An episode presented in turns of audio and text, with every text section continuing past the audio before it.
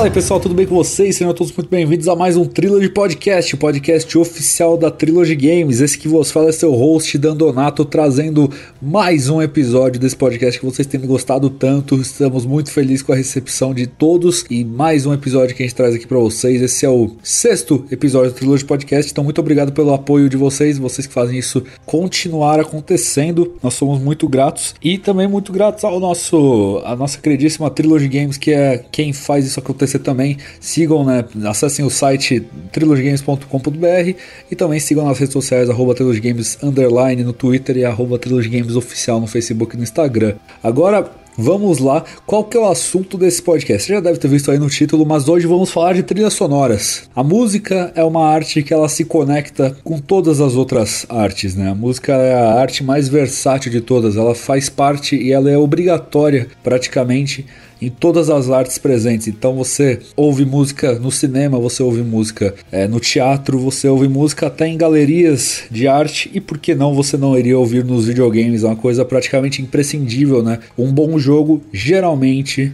tem uma boa trilha sonora. E o que vamos falar hoje é das melhores trilhas sonoras de nossas vidas, né? Então, antes de falar aqui quem tá comigo, que vocês já conhecem, né? É, também gostaria de lembrar para vocês seguirem o, o Twitter oficial do Trilogy Podcast, arroba Trilogy Podcast Underline, que lá vocês vão saber todas as novidades do podcast. Então vamos lá, quem vai falar aqui comigo, né? Quem vai fazer essa banda comigo, eu sou vocalista. Então vai lá, meu guitarrista Snake. Olá, aqui é o Snake e o que seriam de videogames sem música? E agora nosso baixista Carlos. E aí, tudo bom? Cheio de groove hoje. e o baterista Gustavo. E aí, pessoal, como vocês vão? Falar aqui, Hades, melhor índio do ano. Ah, mas isso não tem a dúvida, rapaz. A gente ainda vai falar muito de, de Hades em outros podcasts, mas hoje é dia de música. Inclusive, Hades tem uma ótima trilha sonora, mas vamos ao que interessa. Como vai ser o formato desse podcast, Snake? Explica pra galera. Bom, o formato desse podcast vai ser um pouco similar ao nosso podcast de Esquecidos da Geração, em que cada um trouxe aqui três é, itens, né? Lá foram jogos e aqui são músicas. Nós vamos citando essas músicas favoritas, né, dos videogames nossas ao longo do programa. Então vai por rodadas, né? É, e esse podcast ele tem uma temática bem diferente dos outros. Esse podcast ele tem a temática de que ele é um podcast musical. Então pode ser que a gente tome flag no Spotify e tenha que ficar fora de lá o episódio. A gente espera que não, mas de qualquer forma, se esse episódio não estiver mais disponível no Spotify, ouça nas outras plataformas que lá não derrubam a gente, não vão nos censurar. Como vai funcionar? Basicamente a gente vai falar uma música e vai botá-la para tocar. A gente vai falar sobre a música, etc,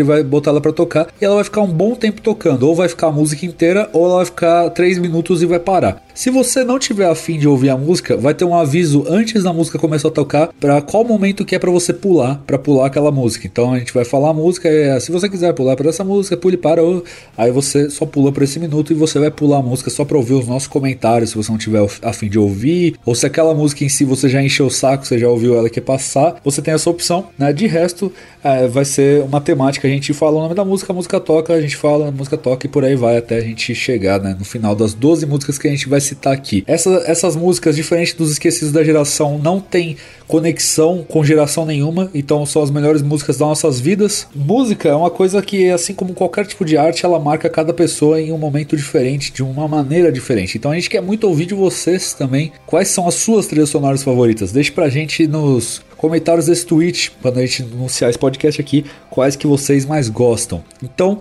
vamos que vamos.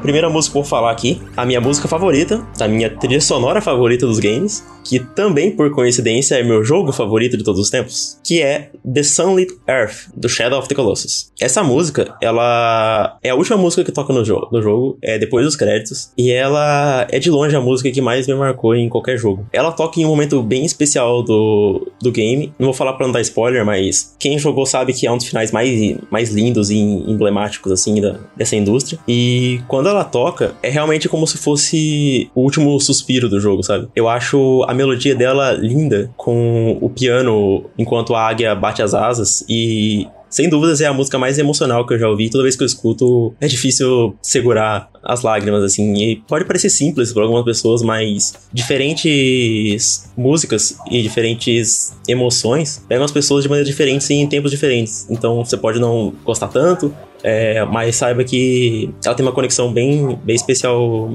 assim comigo. Trilha sonora de videogame ela tem mais ainda né, do que outros tipos de trilha sonora você precisa, você pode gostar dela sem ter jogado o jogo, mas se você tem a conexão do jogo e você lembra do momento que aquilo toca, ela mexe mais com você, né, do que você simplesmente ouvir ela solta. Sim, exatamente. Isso acontece comigo. Tô enrolando faz zeros para jogar o Nier Automata, mas eu acho a, a OST dele sensacional. Mesmo eu não tendo nenhuma conexão com o jogo, eu ainda preciso zerar e tudo, mas eu acho a, as músicas fantásticas. Eu só me interessei por Persona 5 por causa que eu não parava de ouvir as músicas do jogo. Aí falei, pô, vou ouvir para ver se ela encaixa no jogo, porque as músicas são tão boas, né? E aí viram os jogos da minha vida, curioso. É, essa música que o Gustavo escolheu do Shadow of the Colossus é, é lindíssima, assim. Eu, eu, eu, lembro vividamente a primeira vez que eu zerei o jogo, cheguei nesses créditos e que eu tava me acabando em prantos, né? Quando essa música tava tocando, porque é realmente um dos momentos, assim, que eu mais levo no coração de qualquer jogo. E é, é muito, muito lindo, muito, muito. Tô jogando o Shadow of the Colossus múltiplas vezes agora porque eu tô indo atrás do troféu de platina e eu tô vendo o final direto e toda vez eu acho que ele é muito eficiente e um dos motivos principais é essa combinação do que tá acontecendo, né, todo o contexto do final com a música. Então, o que o Gustavo falou tá certíssimo. Eu acho a trilha sonora do Shadow of Colossus não só essa música, mas ela inteira, ela é tipo uma obra-prima. O tanto que de emoções que ela consegue é, causar, é, durante o jogo inteiro você tem essa gama de, de músicas agressivas que você tem na, nas lutas contra os colossos, né?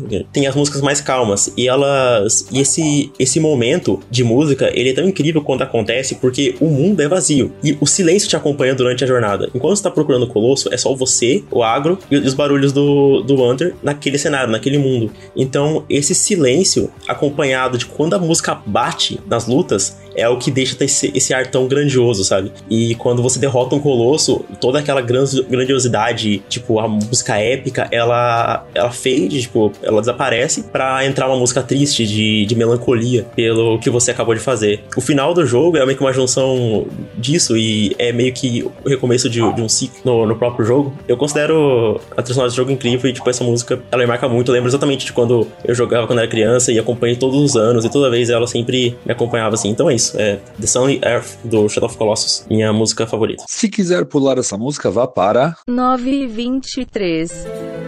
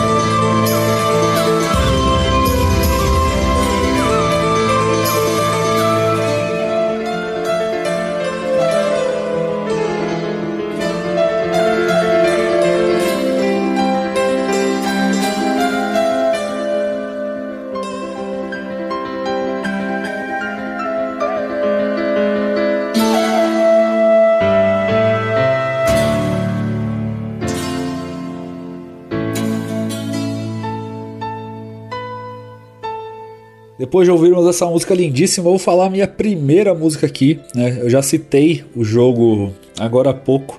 E é não só um dos jogos favoritos da minha vida, como uma das trilhas. A, a trilha sonora que eu mais gosto dos videogames, que é Persona 5, né? Persona 5 Royal, Persona 5 de qualquer forma, né? composto pelo pela lenda, pelo mito, pelo monstro Shoji Meguro, é um dos melhores ou talvez o melhor compositor atual do, do, mundo dos games. O cara é realmente uma lenda. É o que eu sempre falo, né? Você pode não gostar de Persona, o jogo pode não ir muito com a sua cara, mas se você ouvir a trilha sonora de Persona, é muito difícil você não gostar dela. Principalmente a do Persona 5, né? Que ela é muito puxada pro famoso Jazz Fusion, que ele é uma fusão de vários elementos que juntam num jazz. Então é uma música muito groovada. Eu sempre costumo dizer que se você faz o começo do Persona 5, que aquela parte começa a tocar Life Will Change, não tem como você não dançar junto com o jogo. Ele é muito. Ele é um jogo, parece que ele é meio que um jogo de ritmo naquele começo. Não tem nada a ver com o jogo de ritmo, mas ele é tão gostoso assim. Não é à toa que Persona sempre tem jogos musicais, né? Todos os jogos da série têm a, os spin-offs de jogos musicais, porque a trilha sonora de Persona é muito boa. E falando em Life Will Change, a melhor música de Persona para mim é ela. Então vamos escutar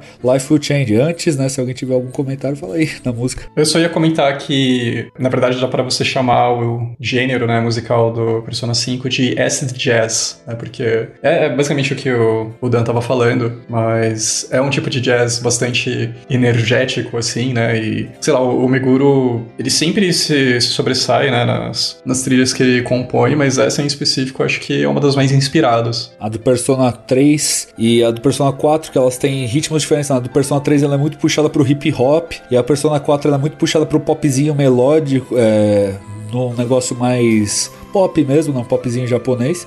E a do Persona 5 é despirocada, ela mistura tudo, por isso que eu acho que ela é uma obra-prima. Ele também compôs trilhas sonoras ótimas como a do Nocturne e outros jogos do Catherine também é muito bom, mas o Catherine é basicamente ele rearranja músicas clássicas, né? Mas eu, eu realmente acredito que Persona 5 é a obra-prima de Shoji Meguro. Eu estou ansiosíssimo para o trabalho dele nos próprios, próximos Personas e inclusive no Project Re Fantasy também, que eu quero ver o que, que ele vai fazer depois de mandar esse jogaço, né, essa trilha sonora fantástica pra gente. Então, vamos ouvir Life Will Change. Se quiser pular essa música, vá para 16 e 7.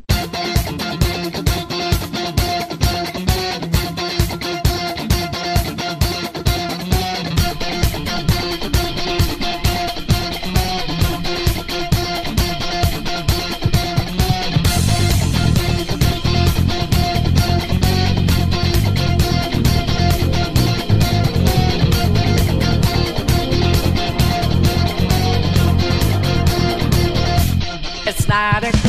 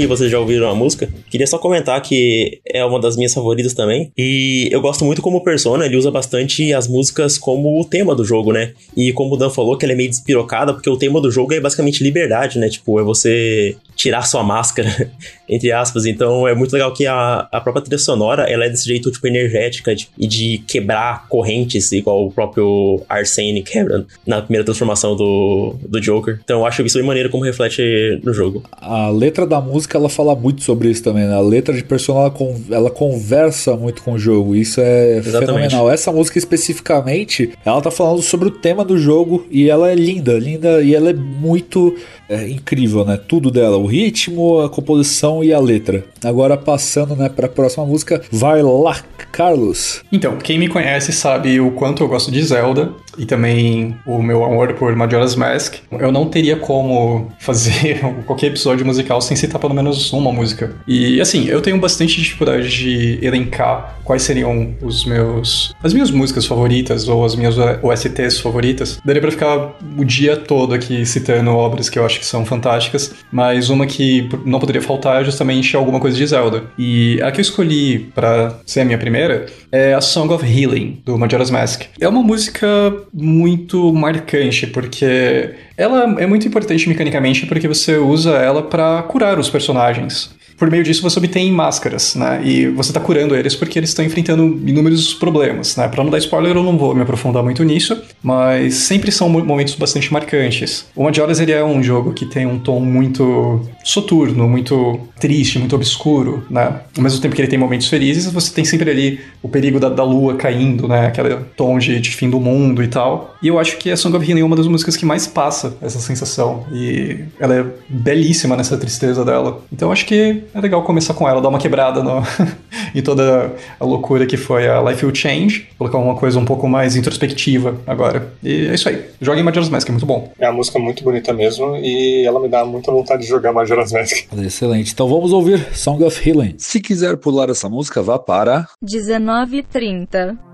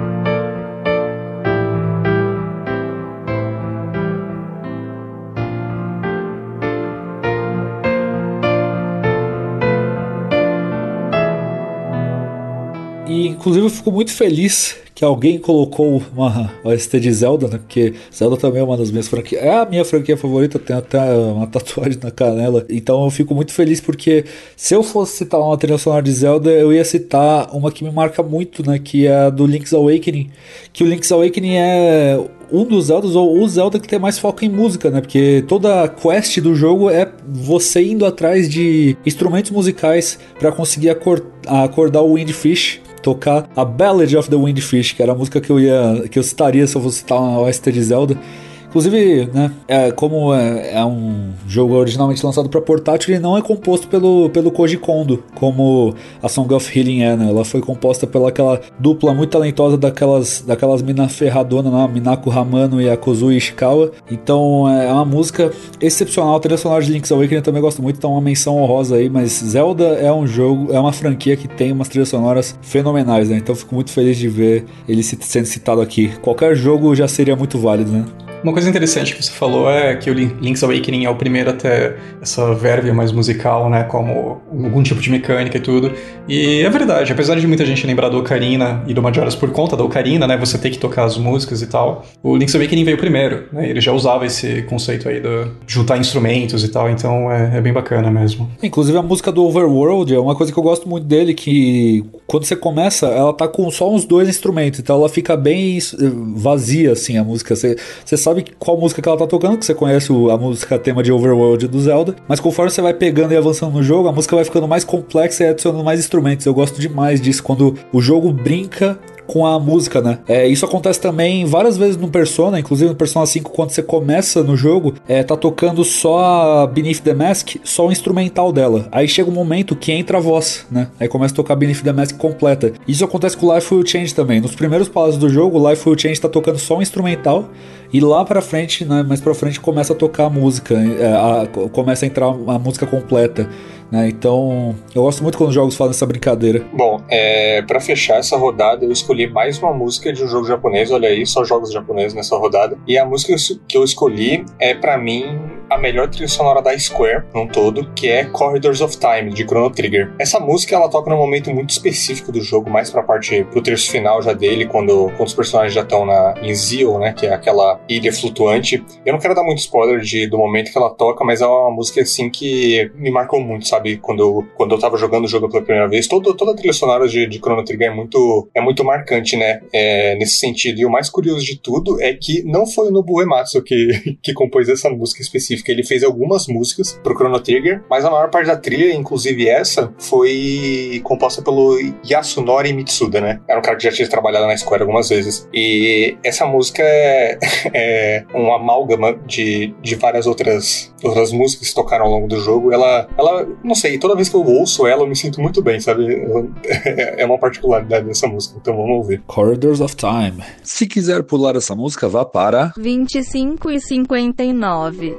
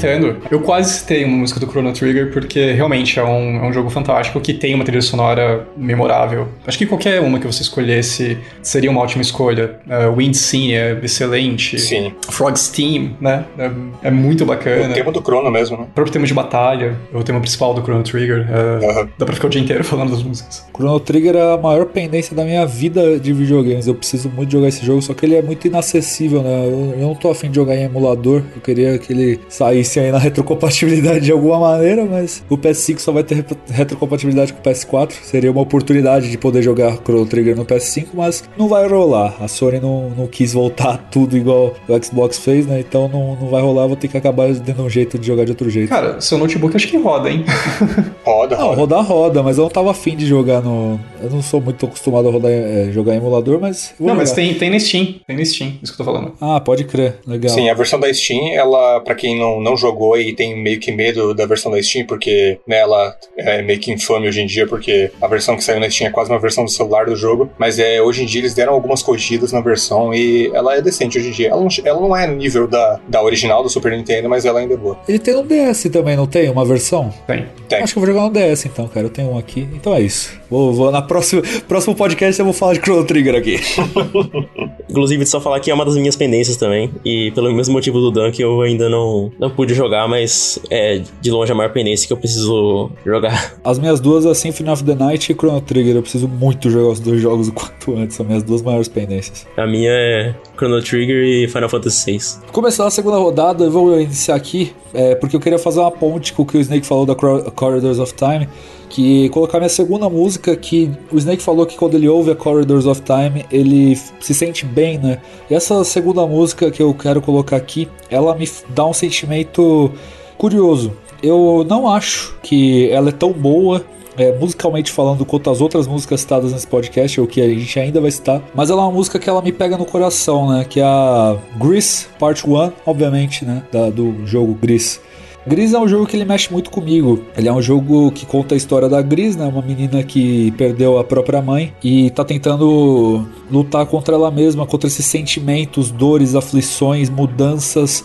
É, e é um jogo belíssimo, lindo demais, que eu recomendo a todo mundo jogar. Quando eu joguei Gris, eu tava num momento complicado da minha vida, porque eu não tinha, eu não estava de luto, não tinha morrido ninguém ou eu perdido alguém, né? Mas eu sinto que eu tava numa época que eu, eu tinha perdido a mim mesmo. Eu não sabia quem eu era mais. Poético. É, e, eu, e Gris me ajudou muito nisso. Ele foi um jogo que me. Eu nunca chorei tanto num jogo quanto eu chorei com Gris, porque eu, eu me sentia realmente, de alguma forma, naquele jogo. Era meio como se eu tivesse perdido realmente o meu, o meu porto seguro. Eu tinha acabado de sair de casa, né?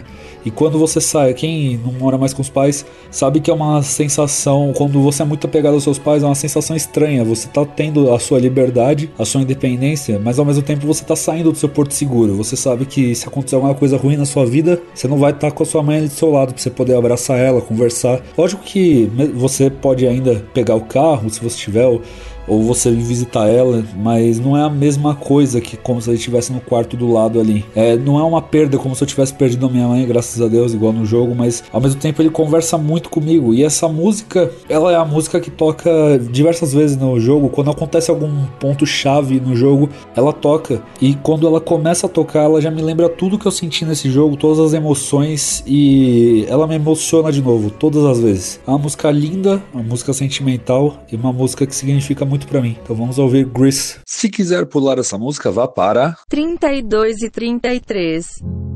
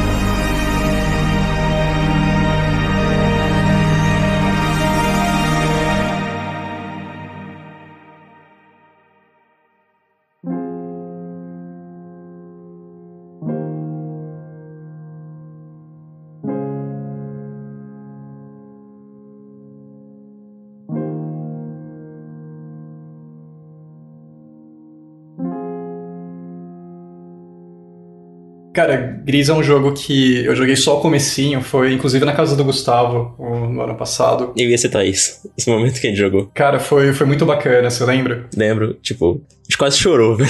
Sim, sim, nossa, é muito emocionante. Então eu compartilho, mesmo tendo tido pouca experiência com ele, eu compartilho do que o, o Dan tá falando e eu tô com ele no, no PlayStation 4, então eu pretendo em breve dar a chance devida a ele. É um jogo interessantíssimo e, nossa, a arte dele é linda, né? É maravilhoso. É, a arte dele é simplesmente fantástica, porque ela brinca naquele negócio, né? Que a Gris, ela, como ela perdeu a mãe, ela tem aquele negócio de perder o porto seguro dela, né? E o jogo ele brinca muito que ela perdeu as cores, né? Porque quando você tá quando você tem uma crise de depressão, quando você tem depressão, todo mundo sabe, né, que as coisas elas perdem o valor para você. Então você não sente mais o gosto da comida, você não vê mais as cores como elas eram antigamente, você meio que vê o mundo tudo cinza, um tom preto assim, meio como não tem mais vida, né, no mundo. E o jogo ele brinca muito com isso, né? A Gris, ela, quando você começa o jogo, ele é todo cinza, tem uma paleta de cores assim, tudo acinzentado, tudo meio preto. E quando você vai é, enfrentando desafios no jogo e, e é tudo uma metáfora né, de como a Gris está superando esse período de luto, ela vai adicionando novas cores ao jogo, né? E na primeira cor que ela consegue de volta é a coisa mais linda do mundo, cara, porque começa a sair como se fosse tinta passando num quadro. Esse jogo é lindo, ele é lindo. E eu acho até hoje é, de todos os erros do Game Awards, de longe, o que eu mais fico inconformado é Gris ter perdido a direção de arte, porque ele talvez seja uma das minhas direções de arte preferidas da vida, assim, ele é simplesmente belíssimo. Esse podcast de erros do Game Awards vai ter que acontecer, mano, tá citando em todos os episódios. Todo vai, programa vai, a gente vai. tem que falar alguma coisa. Mas, cara, esse, esse especificamente tá maluco, velho. Mas bora, vai lá, Carlos. Bom, e agora saindo um pouco desse tom mais depressivo e tudo mais, é, eu gostaria de falar de uma trilha que é muito marcante, muito divertida e muito enérgica, que é a do Mega Man X. Eu não podia deixar de citar alguma trilha de jogo do Super Nintendo. Curiosamente, o PlayStation 4 e o Super Nintendo são meus dois consoles favoritos, né? E é engraçado porque um é, tipo, antigaço e o outro é um dos mais recentes que a gente tem aí. E são tipos de, de músicas diferentes em técnica, né? Como que eles usavam para gravar essas músicas e como eles usam hoje, né? Hoje a gente tem orquestra, a gente pode usar instrumento mesmo e tudo. E lá atrás, não, o som é totalmente diferente. Mas ainda assim, se você pegar a trilha sonora do, do Mega Man X, é praticamente um disco de, de heavy metal, cara. É, é cheio de, de energia, tem solos ali muito malucos. Mega Man sempre tem músicas muito legais, mas o meu Mega Man favorito é o Mega Man X. E a minha trilha sonora favorita dessa série, né, é justamente a desse jogo. Eu quero escolher a do Armored Armadillo, que é uma das mais interessantes, uma das que mais grudam na minha cabeça e também uma das que tem mais remixes legais aí na internet. Então, depois que você ouvir ela, eu recomendo que você dê uma jogada aí no, no YouTube, que você vai encontrar com certeza muitas versões bacanas dela de remix. E a original em si é, é espetacular. Então, é isso aí. Se quiser pular essa música, vá para 37 e 28.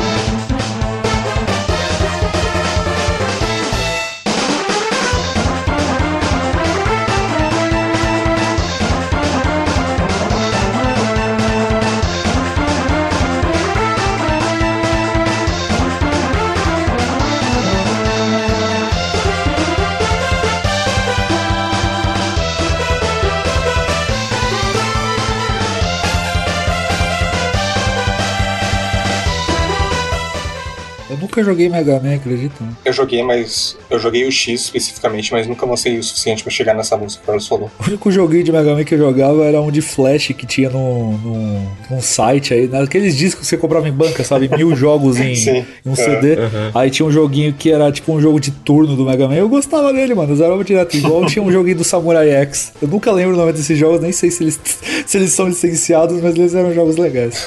Não, as trilhas sonoras de Mega Man, no geral, são muito elogiadas, né? O único Mega Man que eu joguei mais próximo foi o Mighty Thunder 9. Nossa. Mighty Number 9 é horrível, cara. Ah, o Mighty Number 9, ah, tá aquela bosta. Isso. Esse é, um do- esse é um dos jogos que ninguém jogou e todo mundo odeia. Assim, eu joguei o comecinho desse negócio na Plus e é horrível. É o mais próximo que eu cheguei de jogar Mega Man mesmo. Meus pesos.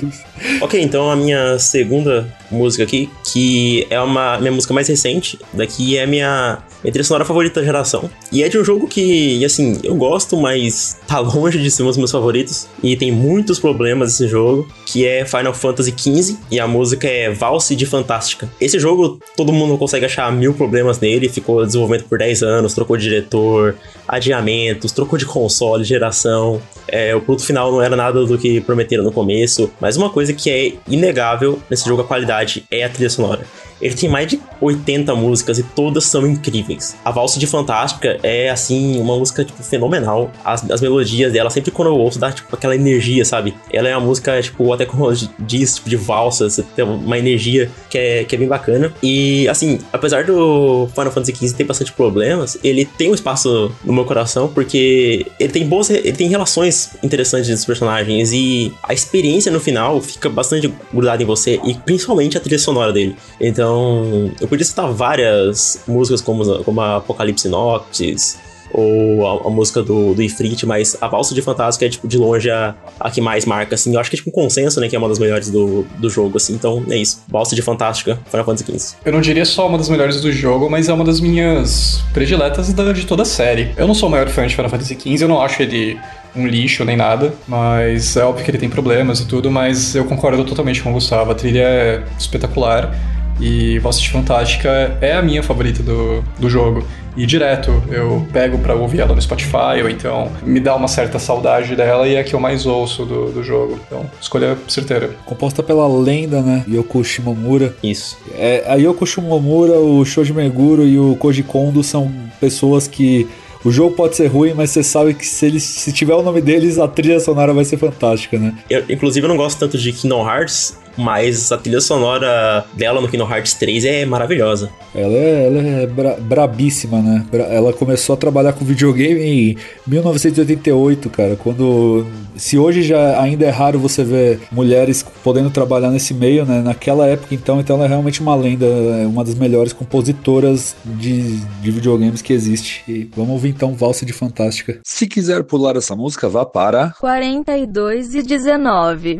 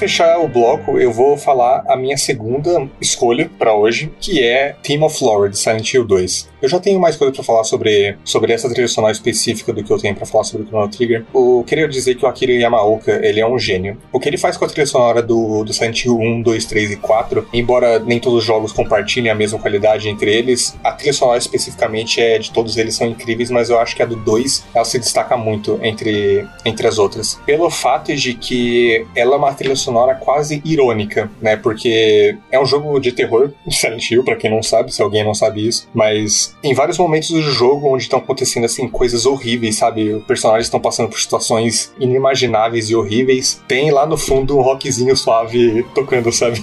E essa ironia com a qual ele trata a trilha sonora do jogo inteiro é, é muito, muito interessante. E, o que faz para mim ser uma das minhas trilhas sonoras favoritas, assim, de todos os tempos. Tem um momento específico onde o, o James, o protagonista, ele, ele acaba de descobrir talvez a maior revelação do jogo. E ele tá sentado numa poltrona e é, uma, é um momento assim que, que o jogador, caso não tenha sacado o plot twist até ali, é o jogador, o momento que o jogador assim tá chocado, né? Não tá acreditando no que tá vendo. E no fundo tá, tá um rockzinho assim bem suave, sabe? Uma musiquinha ambiente, sabe? É, é muito bom, é muito bom, é muito irônico realmente. E a Theme of Flora, ela é uma música que toca na abertura em CG do jogo, que é uma abertura que não vai aparecer no jogo caso você só abra ele e comece a jogar, você tem que ficar esperando no menu um tempinho pra, pra ela começar. Talvez seja a minha música favorita dos videogames. Ela é uma música lindíssima, assim, lindíssima. Quando você mostra ela para alguém que nunca ouviu ela e pergunta de que esse, essa e fala essa música que é de um jogo, de um jogo. De que gênero você acha que é esse jogo? A pessoa nunca vai falar que é de um jogo de terror. E é ganha muito respeito para mim por causa disso, sabe? Então é isso aí, tem uma Flora. Se quiser pular essa música, vá para 47 e 33. É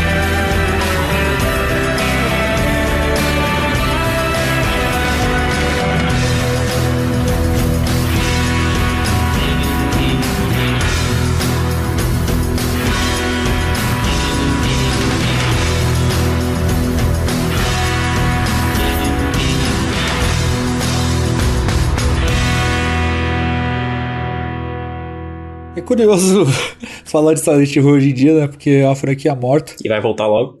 É, pois é, e eu só queria comentar isso, né? Não tem nada a ver com a música, mas por favor, parem de falar que Silent Hill novo vai ser anunciado. Eu não aguento mais, velho. Toda, todo dia tem um boato. Não, Silent Hill vai ser anunciado no Game Awards. Silent Hill... Para, não vai, desiste, esquece, morreu. Eu tô cravando algo nesse podcast. Eu não sei quando vai ser anunciado, mas essa, esse jogo existe. Não tem como vazar tanta coisa assim e não existir. De um jeito ou de outro, ele vai ser anunciado alguma hora. É muito difícil. Não sei quando, mas vai. Vai ser o Silent Hill que o que, o que te persegue é um patinco gigante. Vai ser um jogo de celular. Vai ser um jogo de celular, com patinco. Vai ser um jogo de iPhone. Sim, tocando Team of Laura. Jogo de wife. Sensacional. Você vai ter que pagar. Um, um gacha, vai ser um gacha. Vai ter que pagar pra ganhar os, os, os monstros. Exato, é isso. Pyramid Head, 10 mil, 10 mil reais. Parâmetro Red com meia arrastão, 20 mil reais.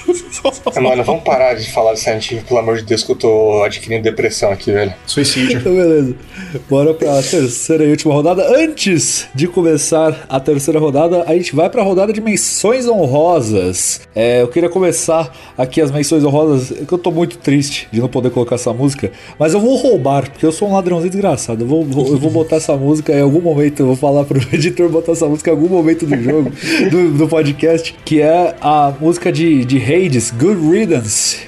Essa música é lindíssima. Ela é cantada por uma personagem específica do, do jogo, né? A esposa, a musa do Orfeu. E ela toca no Asphodelo, Asfo, Asphodel, que é a segunda área do jogo em momentos específicos, né? Tem algum, algumas áreas no jogo que você encontra NPCs que conseguem te ajudar. É um pra cada uma das áreas, né? Tem uma pro Tártaro, ela é a do As, Asphodel.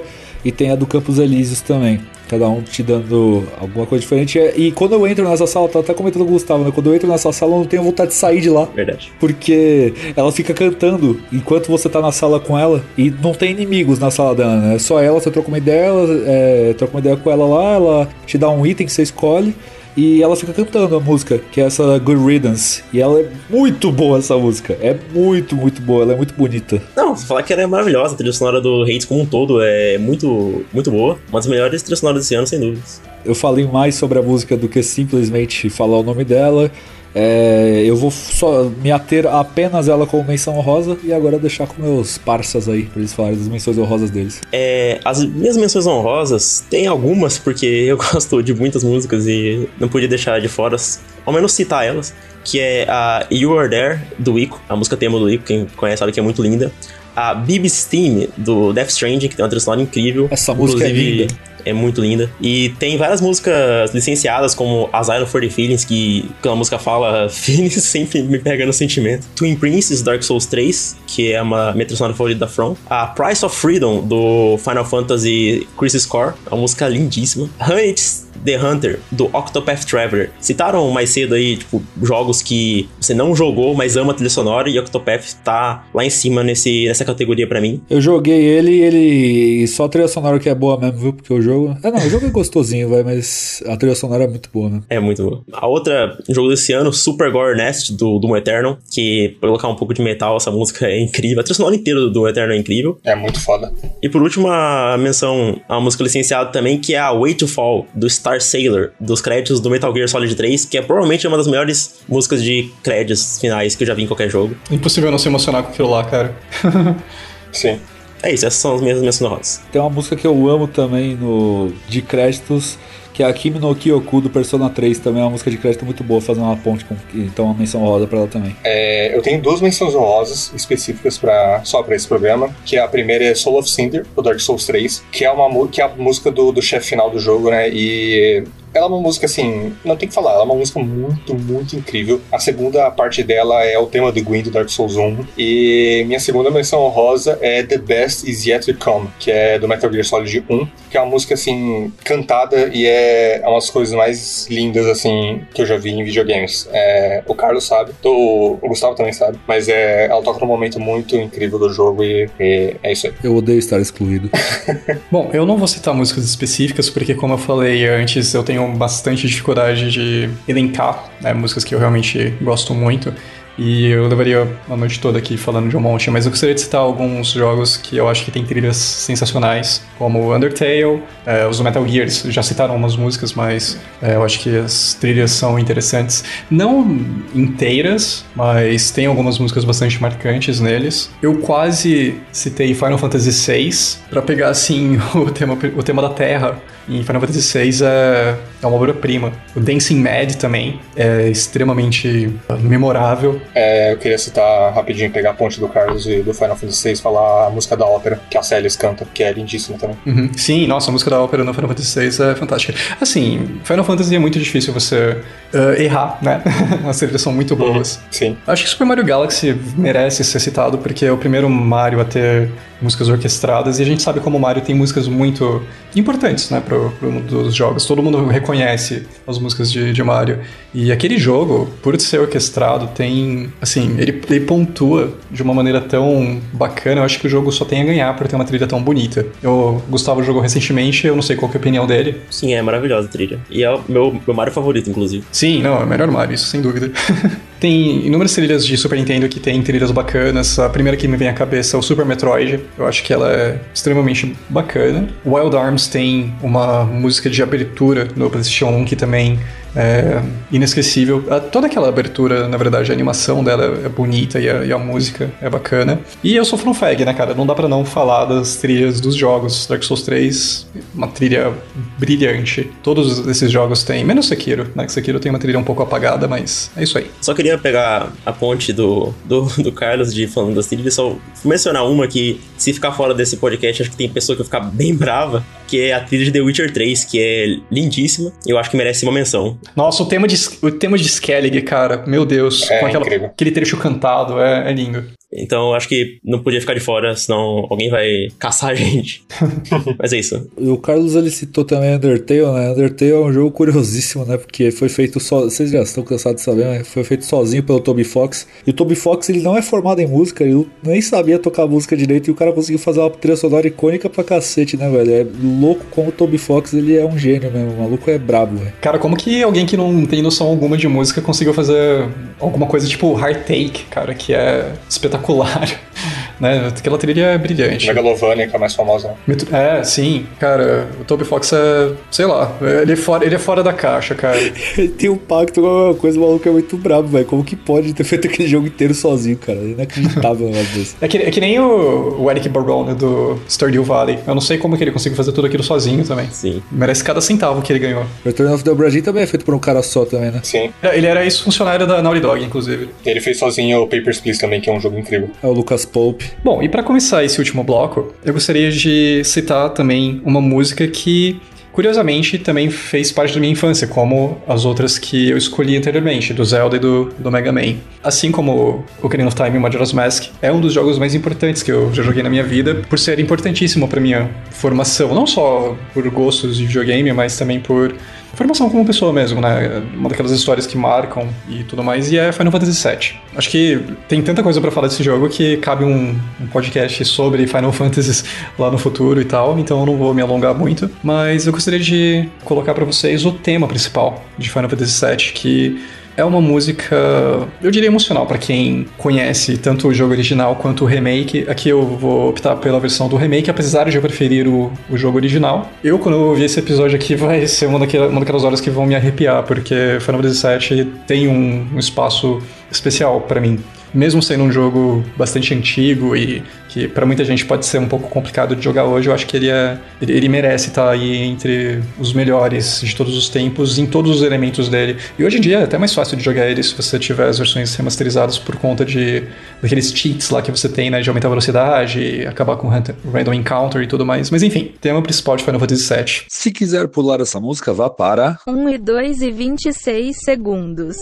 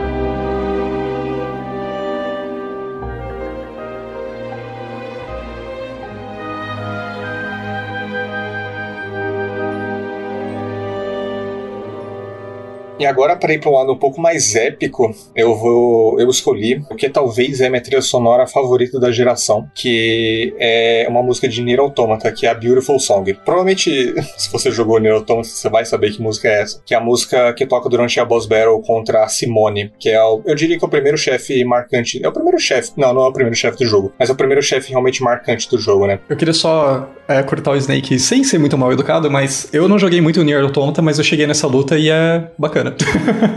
uma luta sensacional. E eu queria também colocar uma vírgula que eu não, eu não sou tão fã de Nier como o Snake, só que eu reconheço que a trilha sonora de Nier Automata é uma das melhores sonoras que eu já ouvi, e essa música específica é a minha favorita. É fantástica. Ela é fantástica. Ela é tipo, ela é tipo Persona mesmo, né? O curioso é que os dois saíram no mesmo ano, Persona 5 e Nier Automata. Esse ano foi difícil de escolher a melhor trilha sonora, viu? Porque puta Sim. que pariu, escolher entre os dois é difícil demais, cara. E Nier Automata e Persona 5 são dois jogos nesse quesito, né? Eles são jogos que nem todo mundo vai gostar, mas se você ouvir a trilha sonora, mesmo se você não ouvir, se você não jogar o jogo, ela ainda é muito boa, né? Ela não é intrinsecamente ligado ao jogo. Se você não ouvir o jogo e não jogar a música. Exatamente.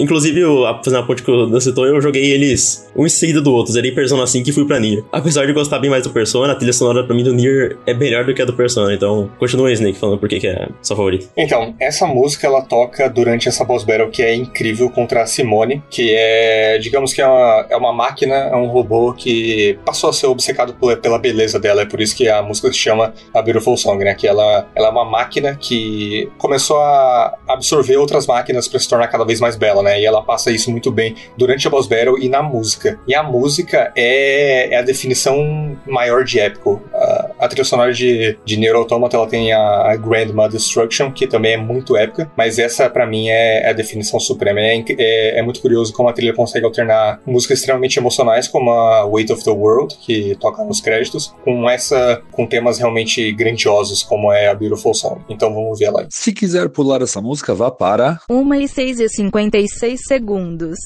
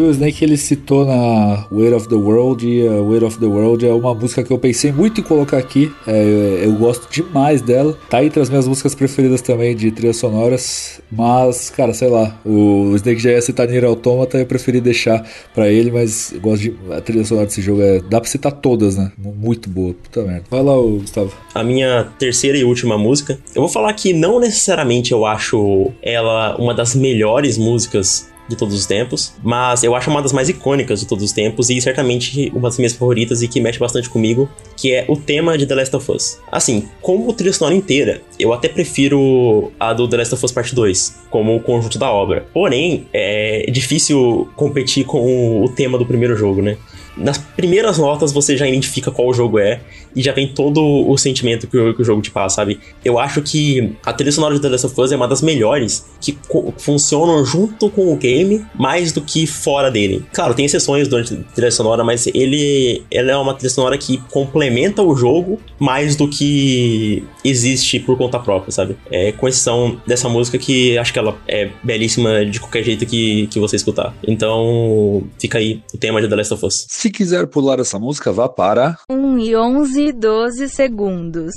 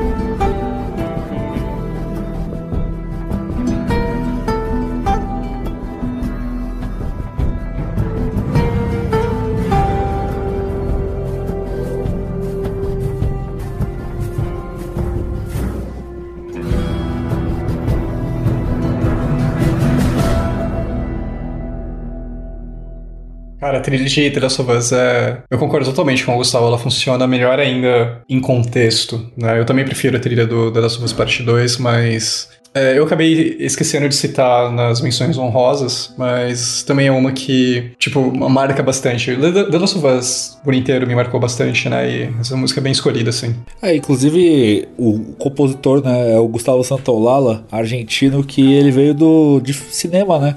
Ele já ganhou Oscar duas vezes por melhor trilha sonora original, em 2006 com Babel e 2005 com Brookback Mountain, e ele é o compositor dos dois jogos, né? E o, o violão dele, o som do violão que ele toca é muito característico, né? Que nem o Gustavo falou, quando começa a tocar, você sabe, é, você sabe que é uma música feita pelo Gustavo Santolala. Ele é muito autoral, esse cara é brabíssimo, esse argentino é muito, muito bom, né? E espero ouvir mais composições dele tanto em filmes quanto em séries, né? Que ele direto tá em filmes e séries. Ele fez inclusive a trilha sonora de Narcos, por exemplo. E espero ver ele mais jogos, né? Cada vez mais aí ele mais jogos e que ele ganhe outro Oscar em breve, porque o último que ele ganhou foi 2006. Então realmente o cara é muito bom. Verdade. Agora para falar a última música minha e a última música citada nesse podcast, eu não poderia deixar de falar né, do jogo da minha vida. É, eu citei né, quando o Carlos estava falando sobre Zelda, eu citei que eu tenho uma tatuagem de Zelda na canela. Eu tenho apenas duas tatuagens, essa de Zelda na canela e a outra é desse jogo, Bloodborne, que é no meu braço esquerdo tem uma tatuagem de Bloodborne também.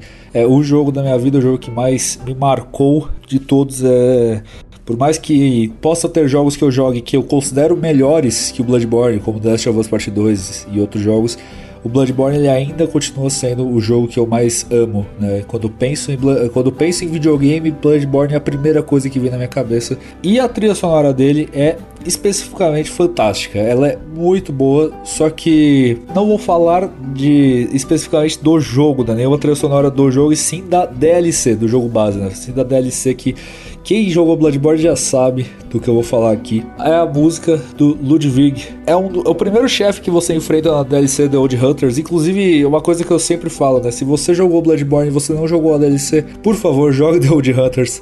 Ela é fantástica. Eu discordo de pessoas que falam que ela é melhor que o jogo base. Eu não acho, mas ela é muito boa. É uma das melhores DLCs do mundo dos games. Elas têm chefes fantásticos. E o Gustavo ele bate sempre nessa tecla né, que Bloodborne tem uma sequência de chefes ruins. E a The Old Hunters tem três dos melhores chefes da From, assim, pra mim. Sim, e concordo. É, é, muito bom o chefe. Você falou que acha ela inferior, tipo, é melhor que o jogo base. É, não diria como um todo, mas acho ela mais consistente que o jogo base, principalmente nos chefes, mano. Os três chefes são entre os melhores da From e os melhores da minha vida, sabe? Eles são muito bons, né? Que a gente tá falando do Ludwig, da Maria e também do Órfão de Cos, né? Tem também as Falhas Vivas e o Lawrence, mas esses dois eles ficam bem aquém, principalmente as Falhas Vivas. Mas esses três chefes eles são realmente fantásticos. Mas o que a gente vai falar aqui é do Ludwig, né? Para dar uma um contexto, essa música elas são duas em uma, né? Porque essa, essa batalha ela tem é, duas fases: a primeira metade da vida dele e a segunda metade da vida dele, né? Que é a Ludwig the Cursed e depois Ludwig the Holy Blade. Aqui a gente vai colocar aqui a The Holy Blade, né? Que é o o Ludwig ele basicamente era um caçador, né? Ele, ele foi também possuído pela sede de sangue e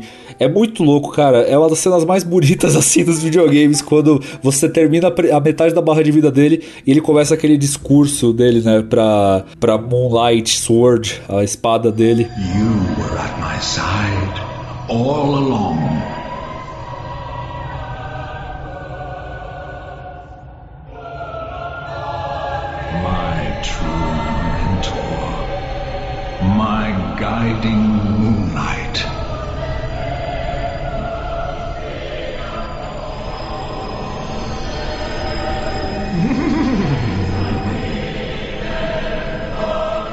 E depois, né, que, que ele termina de falar esse discurso, começa a, a, tocar música e volta pra batalha. E é lindo, velho. O Ludwig pegando a Moonlight Sword, levantando ela e voltando pra batalha. Essa boss fight, ela é incrível, assim. Ela é... se, se Antes de Sekiro lançar, a boss fight contra ele era a minha boss fight preferida de qualquer jogo. Só que aí depois a do Coruja 2 acabou passando ela. Mas em questão de ser épico, assim, sem dúvida. Ludwig, uh, The Accursed Ludwig The Holy Blade é a minha trilha sonora preferida dos games e ele é um dos meus chefes preferidos dos games. Então, vamos ouvir. Se quiser pular essa música, vá para 1 e 19 15 segundos.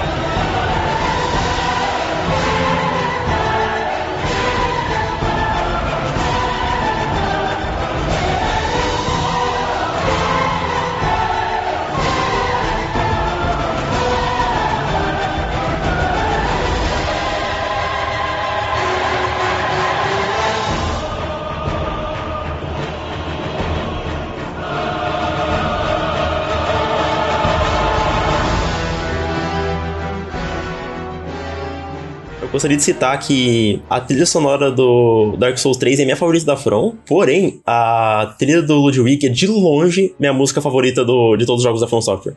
É simplesmente fenomenal e complementa a batalha brilhantemente. Ah, uma coisa que eu esqueci de falar é que na parte da Ludwig da Cursed, as palavras que estão sendo cantadas é a história do Ludwig, né? Cantado em latim. O que, se você depois pega a letra da música e você vai ouvir ela com a legenda, a música cresce ainda mais pra você. Porque quando você percebe que tá cantando a história dele enquanto você tá na batalha.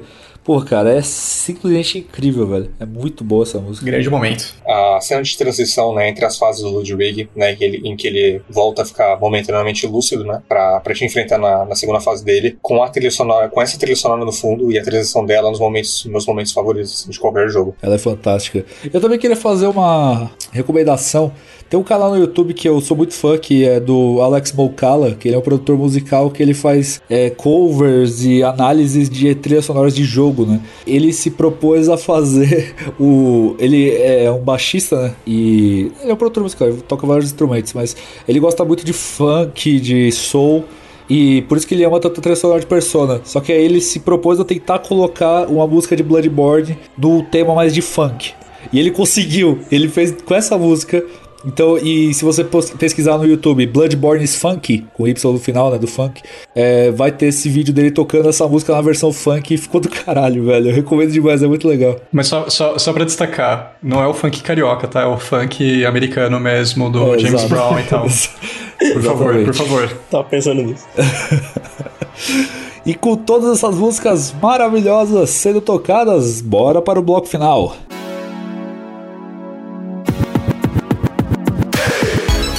chegamos aqui mais uma semana no bloco final em que nós vamos discutir o que temos jogado ou assistido nessa última semana. Então, quem quer começar hoje? Cara, eu queria. Eu, não- eu acho que eu não falei isso na semana passada, mas semana passada foi Halloween e eu aproveitei pra assistir alguns filmes de Halloween, né? Inclusive no ano que vem eu quero.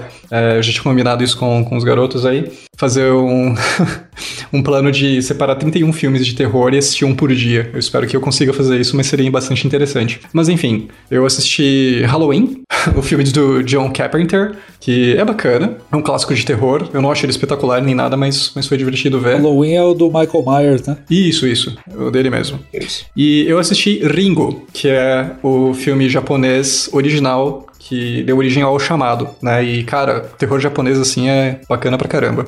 E eu tô em busca da platina do Shadow of the Colossus. Mas tem alguma coisa a citar sobre Shadow of the Colossus? Que você tava trocando uma ideia com a gente sobre a movimentação do jogo, né? Ah, cara, eu, eu vejo muita gente reclamando que a movimentação do, do jogo é complicada e tal.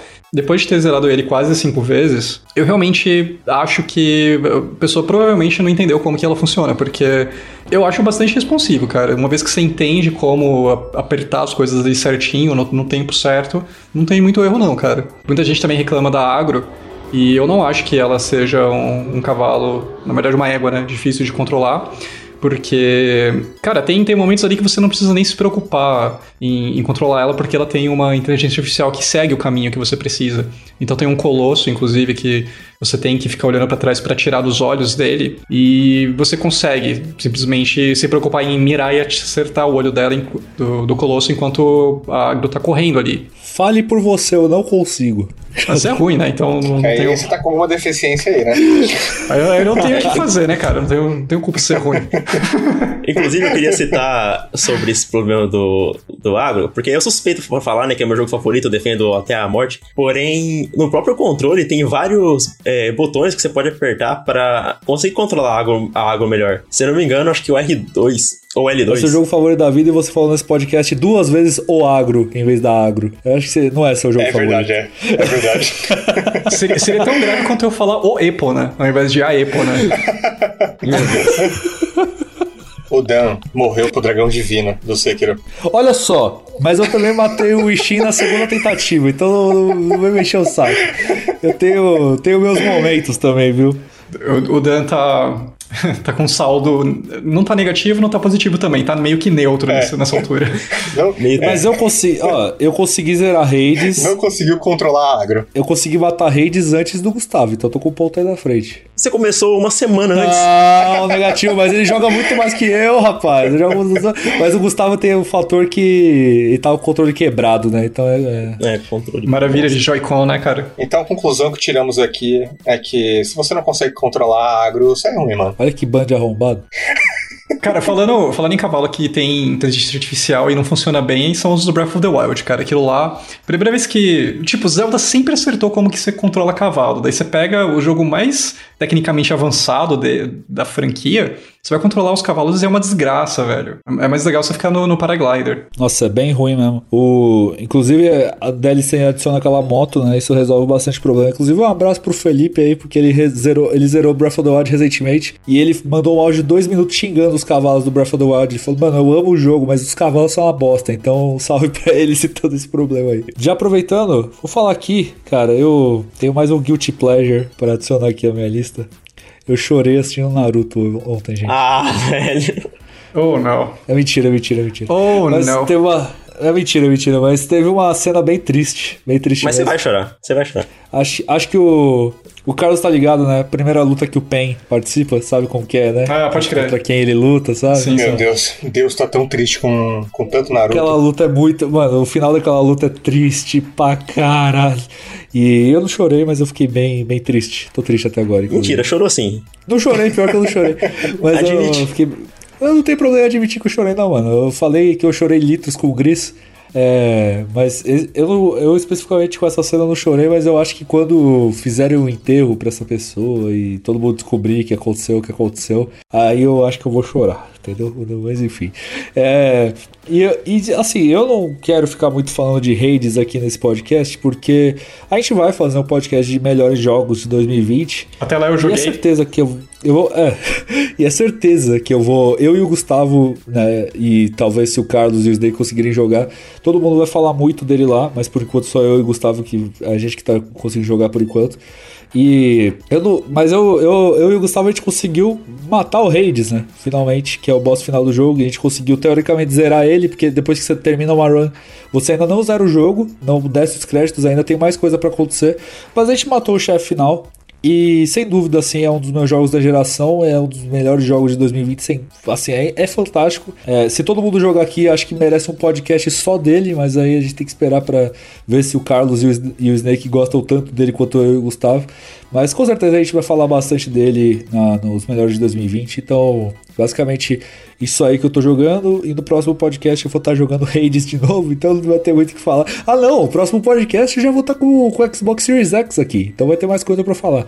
Mas enfim, cara, se você tiver um Nintendo Switch ou um PC que rode, joga Hades, pelo amor de Deus, tô te pedindo, cara. Não, tô te mandando, vai jogar Hades. Na semana passada eu tinha comentado que eu tava quase terminando Ori and the Will of the Wisps. Eu terminei e, meu Deus, que obra fenomenal. Eu tinha comentado até que seria meu segundo Metroidvania favorito e realmente ele ficou nesse posto só atrás do Symphony of the Night. Cara, verdade, eu esqueci de citar que Symphony of the Night é uma menção honrosa também. Então, Ori, assim, o primeiro é ótimo. O primeiro é ótimo. Mas o segundo, ele melhora tudo que o primeiro já faz bem, ele melhora e corrige todos os problemas do primeiro, sabe? O que eu tive com o segundo é, é mínimo de, de, de probleminhas de achar um pouco repetitivo, tipo, alguns momentos, só que, tipo, não é nada demais. É.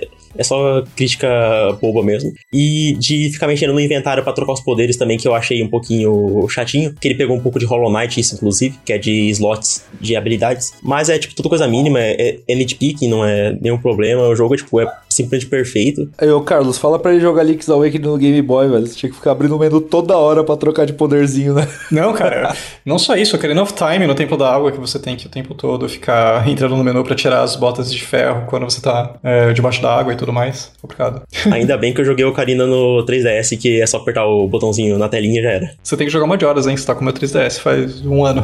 Sim, verdade, tô com o 3DS. do- A gente, vai, a gente vai ter uma sessão especial aí pra falar de Majora's, não? ah, com certeza. E então é minha recomendação. aí, Jogue, joguem Ori, pra mim é de longe o melhor jogo da Microsoft. O que eu já joguei assim. E os bosses são incríveis. Trilha sonora absurda, a arte, o combate é ótimo e o final é realmente emocionante. A luta final, junto com a luta final do, do Hades, que eu vou citar, tem grande chance de entrar nas listas de melhores boss fights do ano. É, só pra comentar um negócio rapidão sobre Ori, eu vou jogar o Ori 2 no.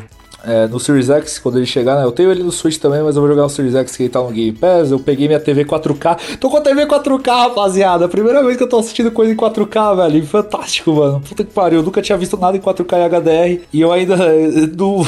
Eu, só, eu não joguei nada, né? Porque meus videogames não rodam em 4K. Mas quando o Series X chegar, eu vou jogar o Ori. E eu tenho certeza que eu vou chorar nesse jogo, mano. Eu, eu tenho, mano, Também acho. pelo amor de Deus, esse é um jogo que eu vou chorar, certeza. É, se vocês puderem jogar na melhor qualidade possível, eu tive que jogar no Switch porque eu não tenho um Xbox nem PC, então eu tive que jogar no Switch. É lindo ainda assim, mas jogar esse jogo em 4K deve ser uma experiência que seus olhos derretem, assim, de tão lindo. É, ele, ele vai estar disponível em 2K. pelo- Não, o- 6K. A Xbox falou que ele vai estar disponível em 6K no, no Series X, que eu nem sabia que existia essa resolução, mas eu acabasse eh, jogando em 4K mesmo, que eu quero minha TV roda. Ele vai, ele vai ter um modo a 120 FPS também, mas poucas pessoas têm uma TV que, que roda a 120, mas é interessante É, mesmo assim. TV, TV com HDMI 2.1 é caríssimo, né? Mas enfim. E então, e outro jogo que eu tinha falado que ia jogar a semana, que eu não esperava que eu ia viciar tanto, que foi Hades, que eu coloquei acho que mais de 20 horas em 3 dias. E é um jogo completamente viciante, é provavelmente meu indie favorito da geração, assim. E joga em Hades. No final do ano vai todo mundo colocando em listas de melhores do ano. E, Ah, tá. Inclusive a nossa. Então, inclusive a nossa. Então, pra não ficar perdido no que é Hades, é, é um jogo roguelike da Supergiant Games, que fez jogos como Bastion, Transistor e, e Par. E, e o Hades é a evolução. Tudo, é, tudo jogão, inclusive. Sim, a Supergiant Games é. Supermassive Games. Não, é Super Giant mesmo. Corta. Super é Giant Supergiant, isso. Supergiant Tá tem certo. Supermassive, Supergiant. Supermassive é outra coisa. É, então ele é a evolução de tudo que, a, que ela já fez. E é um jogo incrível, trilha sonora ótima, a história é boa, não é nada espetacular, mas é boa. A dublagem é excelente, que até que eu tava conversando com, com o Dan, o tanto que as É vozes do muito jogo, boa. É muito boa, tá louco. como eles comple- complementam a atmosfera do jogo, né? Realmente joguem Hades, é recomendação aí. É isso, só fiz isso, só joguei esses dois jogos. Só pro pessoal não ficar confuso, né? a Supergiant é a empresa que fez o Hades, Transistor, etc. E a Supermassive é aquela empresa que fez o Until Dawn e o Man of Medan, que são os dois jogos mais famosos aí de, de terror de escolha. Então, só pro pessoal não ficar Esse é confuso. um jogo novo que saiu recentemente, não tem? O Little Hope. É, o Little Hope. É, o eu vi um Little pedaço Hope. dele. Pareceu, pareceu ok. É, parece interessante jogar com amigos, sei lá. É, a Supermassive é aqueles, aquelas empresas que ela não tem jogos espetaculares, mas nenhum jogo é propriamente ruim, né? Tem gente que odeia o Man of Medan, mas eu acho ele um jogo decente. E o Until Dawn eu até platinei ele. Ele não é nenhum primor, não tá entre os jogos, melhores jogos que eu já joguei nem fudendo, mas ele é divertido, ele é legal. É muito divertido, assim, ainda mais jogar com amigos. Eu quero jogar ele de novo no PS5 pra não ter problema de frame rate. Vamos ver se, se acontece. Eu não lembrava que tinha. Nossa, o frame rate dele é horroroso. Eu acho que eu sou o único que não mudou nada pra, em relação à semana passada, porque eu continuo jogando Yakuza Zero. É um jogo bem grande, assim, eu tô passando bastante tempo com ele. E eu mantenho minha opinião, eu tô gostando bastante do jogo. Ele, eu, eu acho incrível como o jogo apresenta sistemas novos, é, super interessantes. Quando eu já tava já bem avançado com ele, tipo, eu tava com 40 horas já nele, ele apresentou os negócios, né, que dá pra fazer, tanto com o Kiryu e com o Majima. E esses negócios, assim, me tomaram muito tempo, sabe? Eu, tô- eu tenho passado muito tempo, principalmente do Kiryu, do Majima eu ignorei porque eu achei meio chato, mas eu, tenho passado muito tempo com ele e tenho gostado bastante. Ele, ele tá fazendo alguma algumas coisas com a história que são muito legais, muito legais mesmo, assim, é top, top histórias, assim, de máfia que eu já vi em qualquer mídia, sabe? Então, é basicamente isso. É, eu vou acabar o, o Yakuza bem em breve e aí provavelmente eu vou jogar Hades. Eu vou ver se meu PC roda. Pois é, que um adendo, você não tava jogando o multiplayer do Ghost of Tsushima também? Ah, é verdade, é. Eu tô jogando também o, o multiplayer do Ghost of Tsushima, o Ghost of Tsushima Legends, que é muito legal. É, nossa, é uma das melhores experiências que eu tive com multiplayer, assim, eu diria, em toda a minha vida. É, porque ele é multiplayer co-op, né? Não é, não é, não tem nada de PVP, nem, nem Team Deathmatch, esse tipo de coisa. E é muito legal porque ele reutiliza ambientes do, do jogo base, né? Do single player, para criar situações muito interessantes no multiplayer. Eu já tô bem avançado, né? No multiplayer, já peguei, assim, acho que quase o nível máximo já de loot, nesse tipo de coisa, jogando com amigos e tal. Então, basicamente, não tem mais quase mais nada eu fazer, só falta as raids agora, né? Os três capítulos de raid. Mas, no geral, tem sido muito divertido, muito divertido mesmo. Eu queria fazer uma piada. Oh boy. Se Destiny, se Destiny é o looter shooter, então o Ghost of Tsushima Legends é o looter sworder.